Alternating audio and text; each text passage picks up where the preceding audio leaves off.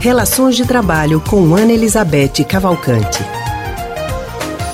E nós já estamos ao telefone com Ana Elizabeth Cavalcante, que é psicóloga e psicanalista do Centro de Pesquisa em Psicanálise e Linguagem, CPPL. Hoje, Ana Elizabeth vai conversar com a gente sobre o impacto da pandemia do novo coronavírus no desempenho dos trabalhadores. Ana, muito boa tarde para você. Boa tarde, Anne. Boa tarde, Leandro, e boa tarde aos ouvintes. Muito boa tarde para você também, Ana Elizabeth. Seja bem-vinda mais uma vez aqui no Rádio Livre. Semana passada teve um feriado, né? Mas algumas uhum. pessoas nem se deram conta. No dia 21 uhum. de abril, feriado do dia de Tiradentes, também passamos pela mesma sensação. Esses dias mais ou menos iguais que a gente está vivendo, em que as pessoas não conseguem perceber uma diferença mais clara entre os dias da semana, feriados e finais de semana, podem trazer algum impacto para a vida dos profissionais?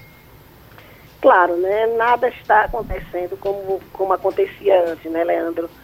O, e é interessante porque a gente frisar, né, que isso que está acontecendo não é uma coisa que dá um, que traz um impacto só individual. Não é nem o Brasil que está assim, é o planeta que está de cabeça para baixo, né? Muito importante a gente se dar conta disso, né?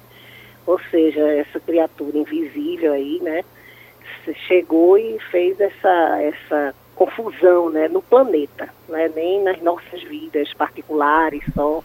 É uma coisa de, de uma proporção assim vivida apenas mais, por mais de 100 anos atrás.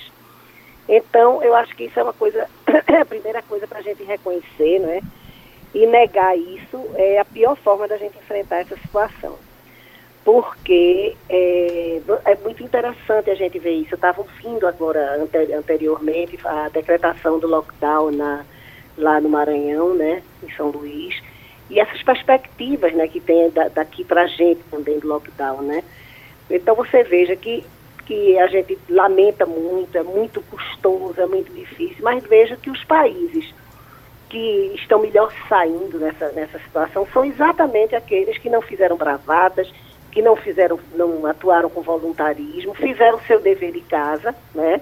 E agora já estão começando a cuidar dos estragos das, da consequência, das consequências disso, né? Estrago na economia, mas veja, é uma coisa que tem que ser encarada, não negada, para poder se ter as, as desenvolver as soluções adequadas, né? Então, Ana, é, diga.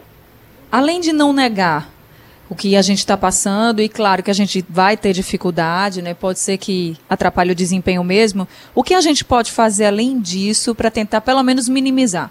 É, exatamente. É isso que eu ia fazer, é isso que eu ia falar exatamente agora, né? Porque eu acho que tem os fatores que são extremamente nefastos e tem os fatores que podem ser facilitadores, né? O, o, o acho que um dos fatores fundamentais para isso, para manter essa, essa desempenho uma boa, uma boa, um bom, melhor possível desempenho, é exatamente a primeira coisa, não tentar fazer de conta que nada está acontecendo, não tentar manter as rotinas antigas, né? As rotinas antigas não podem ser mantidas. Se você isso é uma, é uma, é, isso só vai gerar frustração, é, angústia nas pessoas, porque as, as antigas rotinas não podem ser exigidas das pessoas. Depois vem a consequência disso, né? É a, a tentativa de manter tudo como era antes impede de você pensar as soluções. Ou seja, que soluções são essas? São exatamente desenvolver rotinas e soluções que sejam adequadas à situação atual. Então a pergunta não é assim, vamos manter a qualquer jeito. A pergunta é, diante dessa situação, o que deveremos fazer para poder manter a nossa produção, a nosso, nosso desempenho da melhor forma possível. Então o que a gente aconselha, o que eu aconselho, é que todo mundo pense, se debruce, se debruce sobre as suas condições e desenvolva estratégias, né? quer dizer, o que a gente está chamando assim de estratégias emergenciais, uhum. né? que são estratégias para, levando em consideração a condição que você tem na pandemia, de todas as ordens. Isso para os gestores acho que é muitíssimo importante, né? Estar atento para quais são as condições, as boas condições que eles têm, porque sempre tem, e quais são os dificultadores.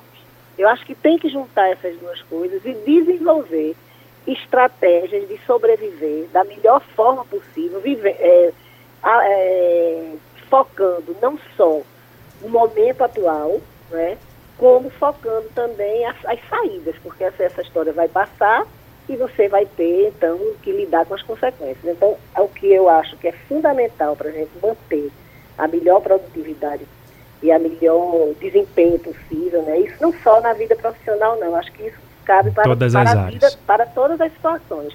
A gente precisa de ter, depois de aceitar essa situação, de acabar com esses voluntarismos, de ter que enfrentar isso a qualquer vida, não tem. Vírus, vírus está aí, não quer saber se você é valente ou se você é, tem coragem ou não. Não se trata disso. Se trata de Tá reconhecer, certo. ver quais são as ver quais são as condições e desenvolver estratégias para isso que a gente está chamando de estratégias emergenciais. Tá ótimo. Obrigado, então, Ana Elizabeth, mais uma vez pela sua participação aqui no Rádio Livre. Até semana que vem. Até semana que vem. Tchau. Acabamos, Tchau, Ana. acabamos de conversar com a psicóloga e psicanalista do Centro de Pesquisa em Psicanálise e Linguagem, Ana Elizabeth Cavalcante.